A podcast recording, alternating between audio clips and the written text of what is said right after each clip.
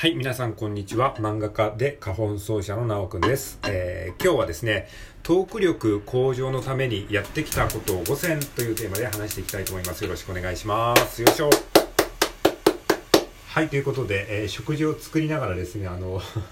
あの雑談のように、えー話していくんですけれども、あのまあ、雑音が入るのでご了承ください。えーまあ、雑談と言いつつね、今回はちょっとね、一応ね、あの、テーマと枠組みを決めてね、喋ってみようかなと思います。まあ、こうしてね、ちょっとずつね、あの、いつも同じことやってるとマンネリ化してしまうので、えー自分なりに改善をしてやっていこうと思っております。はい。ということで、えっと、今回のテーマはですね、トーク力向上のためにやってきたこと5選というテーマで話したいと思います。まあね、ラジオ投稿をね、こう、聞いているとね、いろんな方の配信を聞いていると、結構ね、トーク力向上のためにやってるとかね、まあ僕もそうなんですけれども、そういう方多いですよね。なのでね、あのまあ、そういった観点からですね、僕自身がですね、トーク力向上のために何をやってきたかっていうのを、まあ、シェアしてみ、えーたいなっていうふうに思って、今回話をしようと思います。で、僕はですね、まあ、あの本当にね、あの、トーク力がないことがものすごいずっとコンプレックスなんですよ。もう、生まれた時からっていうか、子供の頃から、なんか自分の意見が言えない子供で、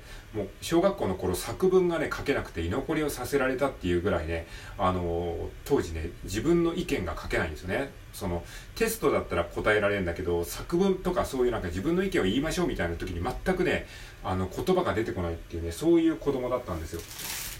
だからね、あの、本当に自分の意見を言えるようになりたいとか、あの、喋れるようになりたいっていうのはね、人一倍あったと思います。で、自分の意見が言えないと結構ね、やっぱりこう、周りに流されてしまったりとか、いいように扱われたりとかして、なんかね、すごくこう、人生が、こう、なんか、流されっぱなしで、なんか、辛いなっていうね、時期がすごく長かったんですよね。だからもう、なんか自分の意見が言えるようになりたい、あの、流暢に喋れるようになりたいっていうね、思いがね、すごく強くありました。なので、そういった意味でね、あのもう必死だったんですよね。はい。まあもちろんまだまだね、トーク力が上手くなってるなんていうふうなつもりはないですけれども、まああの、それだけね、やってきた人間だからこそ、えーまあいろんな方法をね、あの、試しては、えーまた別の方法を試したりっていうことをやってきたので、まあそういった意味でね、何かこうお役に立てるんじゃないかなというふうに思って、えー話そうと思います。ちょっと前置きが長くなってしまったんですけれども、じゃあ先にね、あの、結論から申し上げますと、えートーク力向上のためにやってきたこと5選。はい。じゃあ、あの、一つ目から言っていきますと、一つ目、匿名でブログを書く。で二つ目、えースマートノート。三つ目、コールセンターで働く。四つ目、本の音読。5つ目、ラジオトークで発信。はい、この5つをやってきました。えーこれはですね、時系列順にですね、あの、一番最初に言ったものほど一番古く、えーやってきたことですね。はい、えー匿名でブログを書く、スマートノート、コールセンターで働く、本の音読をする、ラジオトークで発信ということですね。じゃあ、それぞれね、ちょっと説明していきたいと思いますが、ちょっと食事を作りながらなんで、あの、バタバタしながら話しておりますね、今、ちょっと。えー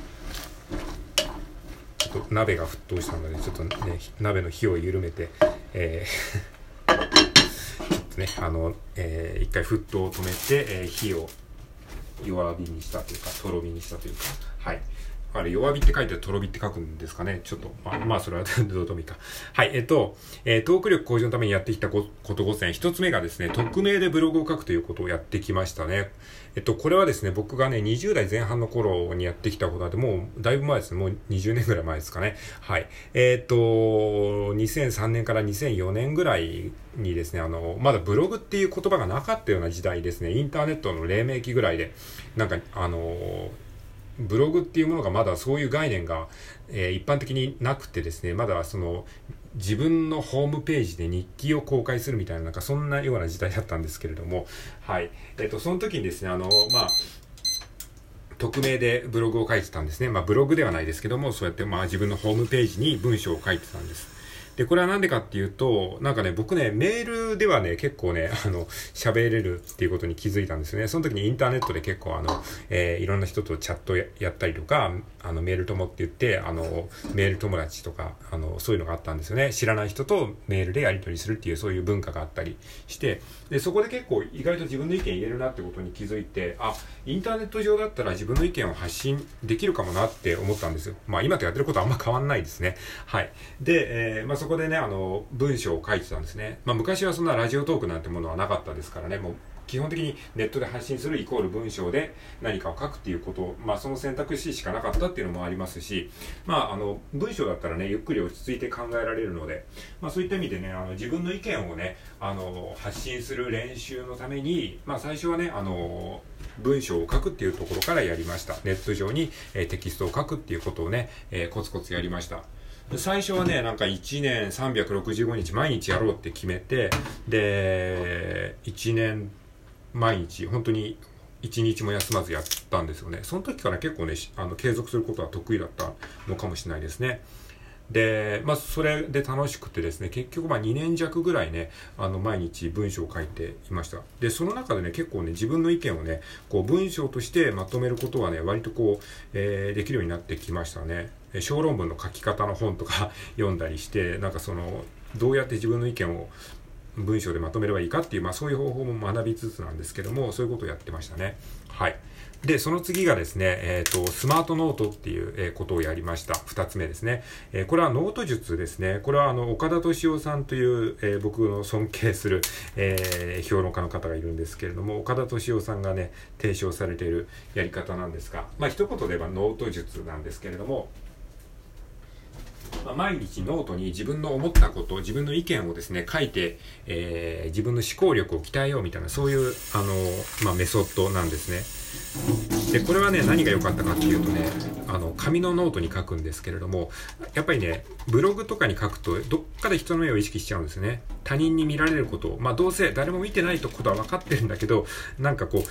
人目を気にした意見になっちゃったりしがちなんですけども、ノートに書くのは完全にプライベートなので、そのスマートノートに自分の意見、まあ、稚拙であったりとか、まだ、あの、言葉足らずだったりするかもしれないけど、とにかく自分はこう思う、私はこう思うっていうことを、えー、毎日ね、コツコツこう、言語化していくというかね、あの、紙に、えー、書いていくっていう、そういうね、訓練をね、これはね、まあ、えっと、トータルまあ10年ぐらいやってたのかな。うん。まあ休み休みですけども、そういうことをやって、まあ自分の考えをですね、紙、紙に書きつけるっていう。まあこれもね、すごくね、楽しかったですね。うん。図解を描いたりとか、イラストを描いたりとかして、まあ別に文字じゃなくても自分の思いを書くっていう、そういう訓練になりましたね。はい。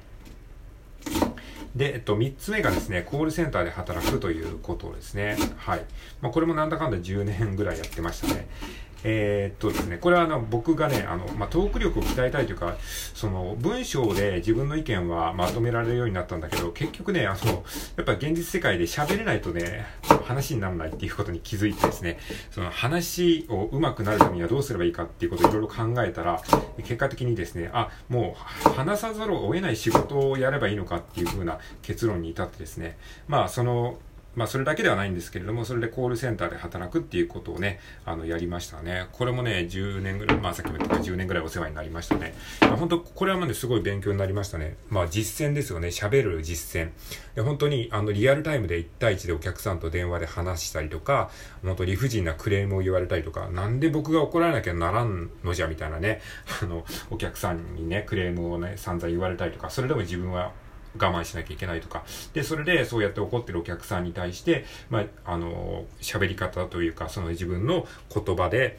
お客さんをなだめて納得させたりとか、えー、まあそういった技術が身につきましたし、あとはその日本語の使い方ですね、敬語とか、まあ謙譲語、尊敬語っていうのも、まあ改めてそこで勉強したりとか、えーあとはね、そのコールセンターで働く中で自分の、自分の喋り方を直されたりするんですよね。で、その時に自分の、こう、お客さんと話してる時の自分の録音を聞かされたりして、あ、自分ってこんな喋り方してるのかっていうことに、こう、気づかされたりとか、えー、その、あのとか、まあとか、なんとかなんですけど、なんとかなんですが、みたいな、そういう言い方。まあ、ちょっと鼻につくあの、言い方っていうのを自分でこう聞かざるを得ないので、そこで多少治ったりとかね、まあ今も全然治ってないですけども、まあそういう意識がついたっていうことですね。はい。っていうのがありました。コールセンターで働く。で、その次にやってきたことが本の音読ですね。これもね、結構ね、あの割と、えー、いいですよ。本の音読。本を音読すると、まあ本の音読自体ね、脳の活性化にいいっていうのが、まあ10年ぐらい前に言われてましたよね。あの、ノートレブームの時に。で、その時に知ってですね、まあ、本の音読ってね、すごくいいんですよ。トーク力向上のために割と誰でもできる、